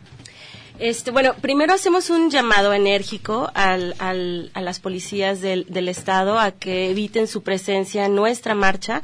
Nosotras este, hemos estado trabajando en una comisión de seguridad de la Asamblea Organizativa de esta jornada, ya tiene trabajando dos meses y medio, en la que es, esta comisión está compuesta por las compañeras del taller de autodefensa y que han tenido ya experiencias de cuidar la marcha y la, la concentración de otros años. Eh, pedirles también que no, que no caigamos en el juego paranoico que que están jugando las redes y los medios de comunicación de que si va a haber problemas, que si va a ser pacífica, que si va a haber vandalismo, que si va a haber alguna, algunos este, contraataques, etcétera. No yo pa parto de la idea de que no va a pasar nada, que ese día que vamos a tomar todas en manada la calle para reivindicar nuestros derechos, para defenderlos, para que no sean arrancados y para lograr absolutamente todos los derechos de las mujeres de este país, ese día entonces vamos a hacer de la calle la calle más segura, porque todas nos vamos a cuidar, todas vamos a estar ahí protegiéndonos. Si tú vas a ir a marchar y es tu primera vez que vas a marchar, no tengas miedo. Ahí la compañera que está enfrente de ti, la que traes al lado, la que vas a traer atrás, te va a proteger si fuera necesario. No va a haber ningún problema. Y entonces le decimos a las policías del Estado que por favor no tengan presencia en nuestras marchas. No las queremos porque las poli la policía viola, desaparece, reprima, criminaliza. No la queremos ahí. Y su presencia puede ser peligrosa para nosotros porque puede crispar puede crisparnos, ¿no? Su presencia en ese momento. Entonces, también les pedimos que no criminalicen la marcha, porque, porque desde el día de ayer nos hemos enterado que eh, trabajadores del Ayuntamiento de Guadalajara y policías del Ayuntamiento están platicando con todos los comercios que están sobre Avenida Juárez y Avenida Vallarta para que no abran el domingo por miedo a ser vandalizados. Entonces, me parece algo gravísimo que está haciendo el Ayuntamiento o el Estado en general, porque ya está criminalizando nuestra movilización y no se vale. Entonces les pido que nos unamos más bien a una seguridad construida por todas y para todas el día de mañana. Nosotras somos la mejor seguridad que podemos tener. Muy bien. Bueno, nos vamos ahora sí a un corte. Ahí vamos. y volvemos. Hola, muy buenos días. ¿Me puedes apoyar con tu nombre y a qué comunidad perteneces, por favor? Buenos días, mi nombre es Juana Facundo Rodríguez, soy ñañú de la cultura otomí de la comunidad de Santiago Mezquitlán del estado de Querétaro. Bueno, mucho gusto. En el marco del próximo Día Internacional de la Mujer que se celebra el 8 de marzo, ¿qué significa para ti ser mujer indígena? Pues ser una mujer indígena es un orgullo porque sé de dónde vengo, tengo una raíz y tengo una tradición y pues eso me enorgullece. ¿Cuál sería el mensaje que compartirías en este momento que la mujer está siendo revalorizada en estos tiempos? ¿Qué pienso? Que qué bueno que se le está dando el valor que merecemos porque anteriormente sí hemos sido muy discriminadas, siendo menos que, que los demás y qué bueno que estamos este, ahorita enalteciendo a la mujer, tanto como la mestiza como la indígena, estamos enaltecidas, empoderadas y pues a echarle ganas y no dejarnos que nos tengan este marginadas. ¿Y algo más que quieras agregar? Pues nada, que los invitamos al quinto Festival Intercultural de la Lengua Materna y pues cada mujer pues sentirse orgullosa de cómo ser y no dejarnos este pisotear por nadie. Gracias. Quiero contarle, mi hermano, un pedacito de la historia negra, de la historia nuestra, caballero, y dice así.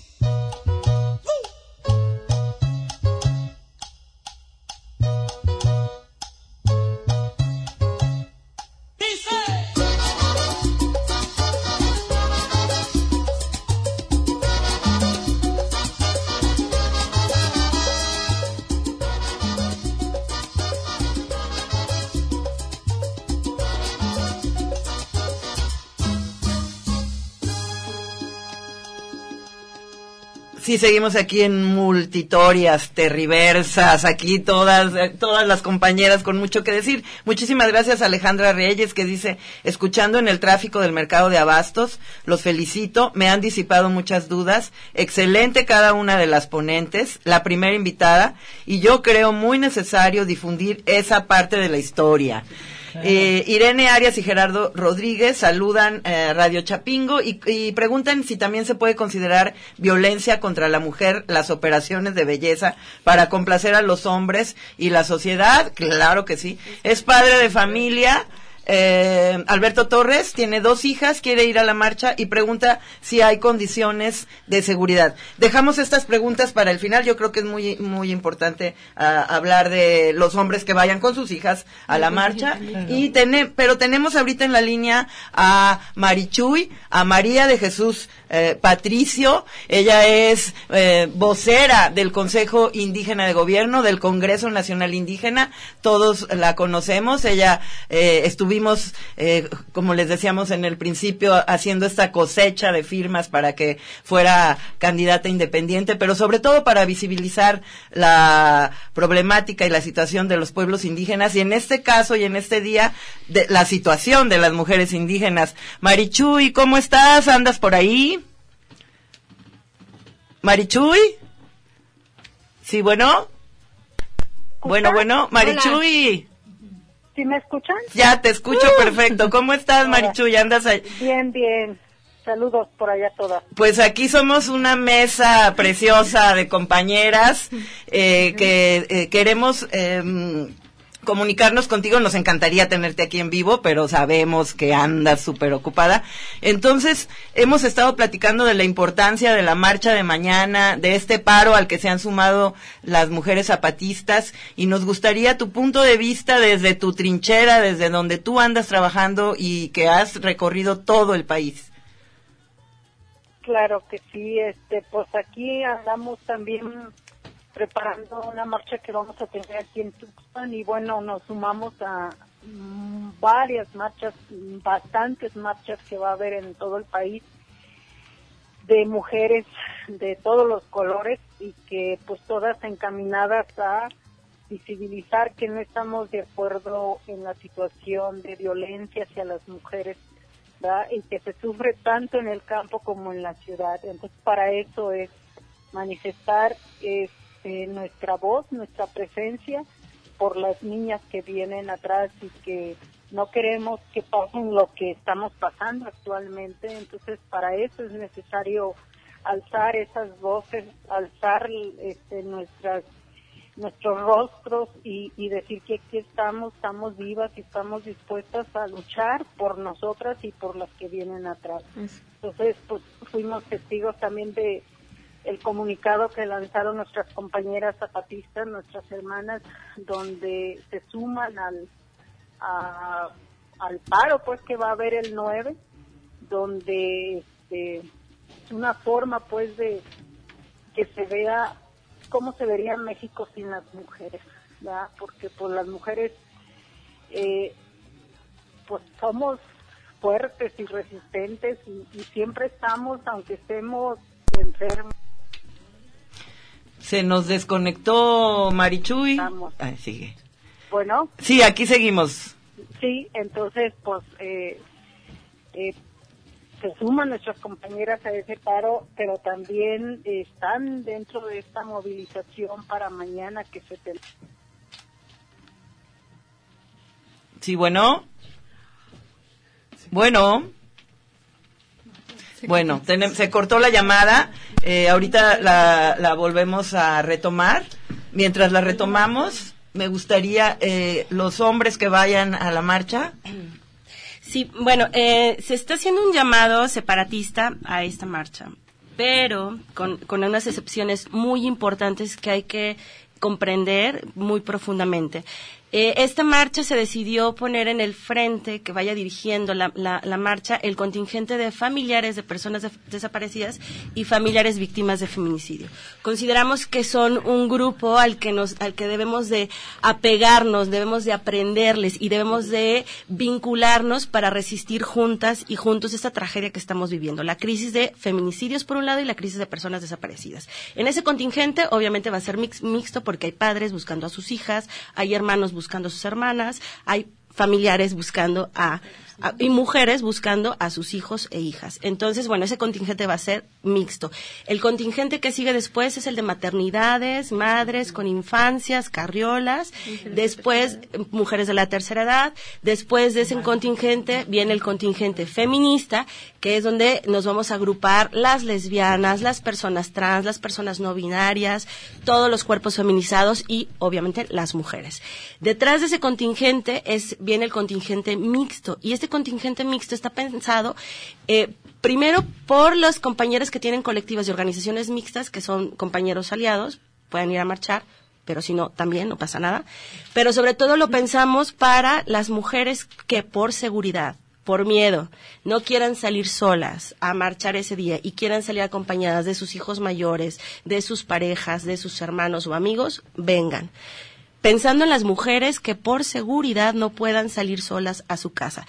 Contextu- contextualicemos, no estamos ni en Europa, no estamos en Argentina, no estamos en, en España, no estamos en Chile. Quiero decir que ahí las marchas separatistas, sí, a rajatabla, sí, muy bien, en ese contexto funciona muy bien, pero en este contexto donde nos están desapareciendo, donde están desapareciendo de cuatro a siete personas diario en el estado de Jalisco, necesitamos tener otro tipo de estrategias de seguridad. Bueno, creo que ya retomamos aquí a, a Marichuy. Marichuy, ¿estás ahí? A, a ver, pero no se escucha. Esperen, estamos, tenemos, seguimos con problemas. No te, no te vayas, Marichuy. ¿Ya la escuchamos?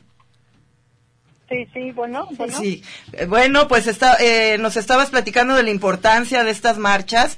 Hace ratito Agüe hablaba de la dificu- las dificultades también de las mujeres indígenas, eh, que, han- o sea, que en, en algunos casos, digamos que se intensifican. Tú- mm, ¿Es verdad? Sí, sí, sí, este, pues es bastante fuerte. Decía que, pues a las mujeres de las comunidades, pues se les eh, considera eh, que no valen, pues entonces, eh, ¿qué será de segunda, de tercera o nosotros decimos hasta de cuarta, ¿verdad? Pero por eso estamos trabajando, estamos eh, haciendo visible la participación de las mujeres porque es muy importante pues para acabar con este capitalismo tenemos que unirnos, ¿verdad? Este, las mujeres de todos los colores, decía, y pues aprovechar este día, eh, manifestar esta, esta presencia, esta organización, ese ánimo de seguir vivas y continuar organizadas para lo que viene, pues. Y decía que pues tenemos hijas, tenemos eh, sobrinas, tenemos ahijadas, tenemos mujeres jóvenes que vienen atrás y que por ellas y por todos, porque pues no solamente las mujeres, sino todos ya estamos en, en peligro si continúa este capitalismo, ya este acabando con, con todos. Entonces, hoy nos toca las mujeres, hoy tenemos que alzar la voz, hoy tenemos que estar presentes y decir que queremos nuestro lugar, pero pues nosotras mismas tenemos que tomarlo, no esperar que nos lo cedan o no lo den. Nosotras tenemos que irnos organizando, ir participando poco a poco, que nos vayan viendo las jovencitas, las niñas, de que pues es necesario estar presentes, estar unidas, estar organizadas y no estar allá donde nos han dicho que tenemos que estar en la casa, en la comida, con los hijos, con el marido, ¿no? Tenemos que hacer algo más por todas y todos, ¿verdad? Marichuy, ¿cuál ha sido la, mm, la, importancia de la participación de las mujeres en, en la, la, lucha y el movimiento indígena? Pues ha sido bastante fuerte eh, e importante porque en las comunidades siempre eh, pues la, hay la creencia de que las mujeres tienen que quedarse en la casa cuidando a los hijos, el marido, viendo la comida. Y no, lo que hemos dicho o lo que hicimos ahora con la, el recorrido que se dio es que es importante la participación de las mujeres. Creo que una lucha no estaría completa si no participan las mujeres, ¿verdad? Y no tanto eh, ayudando a las comidas o a lavar los trastes, sino dando opinión también de cómo queremos eh, seguir viviendo, ¿verdad? seguir caminando en conjunto con los demás, que no se considere que pues la mujer es solamente acompañante, sino que la mujer es parte también de esta transformación de este país. Y, y ha sido siempre, nomás que no se ha escuchado en las luchas que se han tenido, siempre la mujer ha estado presente, pero no se ha considerado su participación como tal. Entonces, por eso consideramos que, que es importante la participación de la mujer y que se le dé su lugar que, que le corresponde, de que juntos tenemos que ir caminando, ¿verdad? Y que al ir transformando esta eh, nación, tiene que ser conjunta, ¿ya? No que las mujeres eh, solamente las utilicen para los quehaceres eh, de hacer la comida y lavar los trastes. No, creo que la mujer ha demostrado que tiene esa capacidad para poder colaborar en esta transformación de este sistema que nos está acabando, ¿verdad?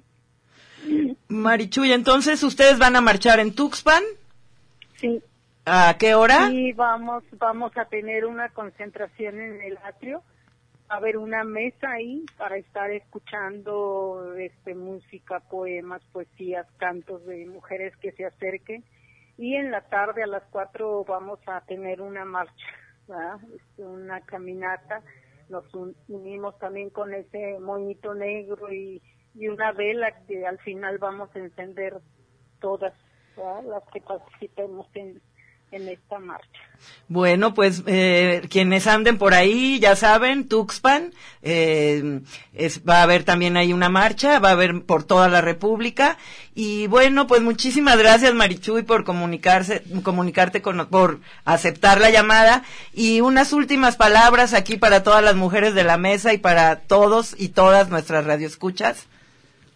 No, pues ánimo, compañeras, estamos eh, ahí al pendiente de lo que hagan y este y pues tenemos que seguir firmes y decididas ante ante lo que viene. Ya dimos un paso pues ya no retrocedamos. Caminemos siempre hacia frente con la frente en alto y con ese esa fuerza que tenemos de querer cambiar esto en lo que no estamos de acuerdo. Ánimo entonces, compañeras. Saludos. Pues muchas gracias, Marichu, y un abrazote. Saludos allá a Tuxpan y a todas las mujeres guerreras y valientes del pueblo Nahua de Tuxpan. Un abrazote. Igualmente. Bueno, y nosotros seguimos aquí eh, con varios asuntos pendientes. Eh, Araceli, Agüe, tenían asunto. Ar- Araceli. Bueno, pues volver a hacer el llamado que la jornada del 8 de marzo en Guadalajara e internacionalmente se ha consolidado como una fecha emblemática de memoria y resistencia en la que hemos aunado nuestras voces con la de cientos de miles de mujeres apropiándonos de un espacio público que nos ha sido despojado históricamente, ¿no? En los últimos años el motivo principal político está girando en torno a la visibilización, visibilización de las luchas y mujeres y por la reivindicación de nuestros derechos. Actualmente estamos en un contexto en el que la violencia está atravesada por el género y se conecta con todos los ámbitos de nuestra vida y las relaciones que la hacen posible, es decir, afectivas, económicas, sexuales, laborales y comunitarias. Por eso este 8 de marzo saldremos a las calles a tomar a tomar las calles para exigir el cese total de un sistema que se capitaliza por medio de la tortura, el odio, la persecución, la trata, la mutilación, la desaparición y el asesinato de nuestras y nuestros familiares, amigas y amigos, y también para construir, otras formas de relación política afectiva entre las mujeres. Estas asambleas se llevan realizando desde inicios de años y es justo por eso, ¿no? Por el cese de los feminicidios y desapariciones a nuestras compañeras. Y como decía Marichuy, ¿no? Nos toca a nosotras por las juventudes que vienen, pero también por nuestras mujeres que ya no están. Sí, yo creo, y lo he dicho muchísimas veces ante estos micrófonos, que lo más urgente en ese momento eh, son los desaparecidos y las desaparecidas, ¿no? Eh, no podemos hablar de democracia ni podemos hablar de, de nada si en es- siguen desapareciendo las personas como están desapareciendo, eh, como creo que ya rebasamos a los números de las dictaduras latinoamericanas en dictadura, eh, nosotros en esta supuesta democracia. Entonces, eh, me parece muy importante y me parece fundamental que quienes encabecen la marcha sean las mujeres, las madres de los desaparecidos. La- las que buscan incansablemente, las que están transformando la política pública, la que construyen drones para localizar las fosas, las que se, se, se, se, este, se hacen expertas en peritajes. O sea, ahí está emergiendo una nueva sujeta política de la que tenemos que aprender un montón y con la que ten- tenemos que vincularnos sí o sí. Ahí está. Y es súper importante. Y también lo decidimos porque eh, siempre a nivel internacional, pues sí son los derechos de las mujeres, pero creo que nos hace falta dar un grito más energético, un grito más profundo de la crisis de desapariciones que estamos viviendo aquí en, en Guadalajara, ¿no? Porque está ligado con la trata de personas, que esos cuerpos se van a Europa, se van a Estados Unidos, con la, con la red de trata de órganos, etcétera, y no estamos entendiendo, o sea, nos está costando entenderlo aquí, pero necesitamos visibilizarlo a nivel internacional. Algo se tiene que hacer a nivel internacional para parar este horror. Y entonces por eso la necesidad de que las familias de personas desaparecidas y víctimas de feminicidio estén eh, encabezando la marcha de este 8 de marzo de 2020. Pues yo creo que hay que repetir esta mesa eh, enfo- enfocándonos en el, en el asunto de las y los desaparecidos. Eh, Araceli. Sí, y también reconociendo el hecho, pues, de que sí es, es algo que nos atraviesa y nos duele a todas, y, y más en un país como el nuestro, que no solamente desaparecen a las nuestras, sino que después a quien desaparecen a quienes están buscando, ¿no? O sea, es una, una persecución in- insaciable con tal de proteger al sistema que hace, que permite estas cosas, ¿no? O sea, el acompañamiento debe de estar porque estamos haciendo la chamba que, que no hacen quienes deberían de hacer, quienes, entre comillas, porque no me ven, quienes nos protegen, ¿no? Quienes supuestamente están ahí y no, no han hecho otra cosa más que demostrarnos que la seguridad la tenemos que hacer nosotros porque para ellos es un negocio que, que no nos conviene a la ciudadanía. Bueno, pues ya casi se nos termina el programa. Antes de pasar a, un, a, a una información de San Sebastián, que tiene agua muy importante, me gustaría que en un minuto o menos, cada una de nosotras eh, cerráramos, pues, no, no cerráramos porque esto sigue abierto, sino que unas últimas palabras para despedirnos, poquito por- para que Agüe pueda dar la información. Rosario. Bueno, pues eh, estamos listas para alzar la voz, para alzar nuestras manos, para caminar este camino el 8 en esta marcha y para hacer ese paro el 9. Y este yo en este momento quiero eh, recordar y tener en mi mente a todas esas mujeres en México que día a día construyen, piensan de manera diferente a las redes de mujeres, a las redes de economías alternas, a las, a las mujeres que todos los días se levantan a llevar a sus hijos, que piensan que sus hijas pueden tener un mundo diferente. Y con mucho cariño y mucho respeto a un grupo de mujeres que están encabezando la Red Nacional de CONACES, que es una red de economía alterna que tiene esta lógica de que y creen que este mundo puede ser diferente desde una forma en donde las relaciones entre nosotros y entre lo otro puede cambiar. Entonces, pues por todas las mujeres que están y por las que no están, vamos con todo este 8 y 9 de marzo. Araceli. Pues efectivamente no, o sea, que no quede ninguna duda que estamos haciendo historia, que estamos cambiando las cosas y que lo estamos haciendo nosotras y nosotras juntas, ¿no? Entonces, eh, nos vemos este, este domingo 8 de marzo. Las actividades comienzan desde las 11 de la mañana. En particular, yo las invito al taller de autodefensa feminista porque lo necesitamos mucho y a marchar a las 6 de la tarde por nosotras, ¿no? Bueno, pues menos, ¿eh? De un minuto porque tenemos que salir antes, así es que ya, vámonos para que salga la información. Sí, recordarles que mañana las, las jornadas empiezan a las 11 de la mañana ahí en Plaza Universidad y la marcha sale a las 6 de la tarde. Las esperamos a todas sin miedo, con mucha fuerza de gritar y de transformar esta sociedad y parar las violencias. Pues brevemente reivindicar nuevamente que el feminismo es un movimiento eminentemente pacifista, es una apuesta civilizatoria, es la gran apuesta civilizatoria de este siglo, es el movimiento más poderoso del mundo, con una capacidad transformadora impresionante y que eso es resultado de un proceso histórico y que eso es lo que nos reúne el 8 de marzo también. Y eso hay que reivindicarlo. ¿no? Muchas gracias, Muriel. Mónica. Bien, eh, pues en el camino andamos y al sonoro rugir del amor. Muchísimas gracias a todas. Y bueno, eh, una información general, pues es que la comunidad de San Sebastián Teponahuastlán, eh, que está en el norte de Jalisco y que ha luchado por una partida presupuestal municipal para que la comunidad pueda ejercer sus propios recursos, pues eh, se iba a llevar a cabo esta ejecución el día 4 de marzo y sin embargo el presidente municipal de Bolaños no se presentó, razón por la cual no se pudo llevar a cabo. El presidente pues es Manuel Villalobos Álvarez y pues eh, esta ejecución es de eh, el expediente SG JCD-35 diagonal 2019 y JDC-005-2019 del Tribunal Federal y Estatal. Es una este, sentencia federal que eh, se está incumpliendo en este caso, en esta comunidad, y que pues eh, de antemano pues está negando el derecho a la comunidad de San Sebastián Teponaguastán a ejercer sus propios recursos, así que hacemos un llamado al gobierno para que se pueda llevar a cabo esta ejecución de sentencia.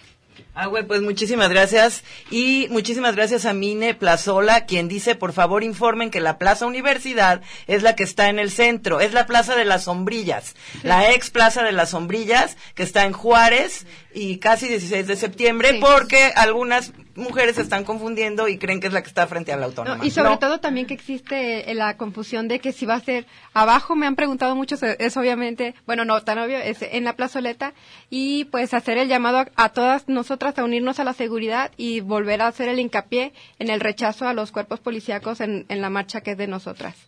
Bueno, pues eh, lo repito, Plaza Universidad, ex Plaza de las Sombrillas, que está en Juárez y casi 16 de septiembre. Sí, en, en el evento de la marcha, ahí viene el mapa y la dirección específica. Muy bien, eso lo vamos a estar posteando en la página y por ahí está en, en ahí, eh, está toda la información. Leslie Sánchez, también muchísimas gracias, excelente programa. Pues muchísimas gracias, muchísimas gracias Livia, Araceli, Rosario, Agüe, Mónica, Muriel. Ha sido un, muy grata mesa. Muchísimas gracias a nuestra fotógrafa aquí, la güera. Eh, muchísimas gracias a Cristian, Cristian, el Joe, que ya se fue, Armando, Arturo, Carlos Ramírez Power, los compañeros que han estado aquí apoyando a esta mesa y escuchando y aprendiendo. Y bueno, este es un programa producido por la Coordinación General de Extensión en colaboración con el ITESO para Radio Universidad de Guadalajara. Estamos listas para el 8 y el 9 de marzo.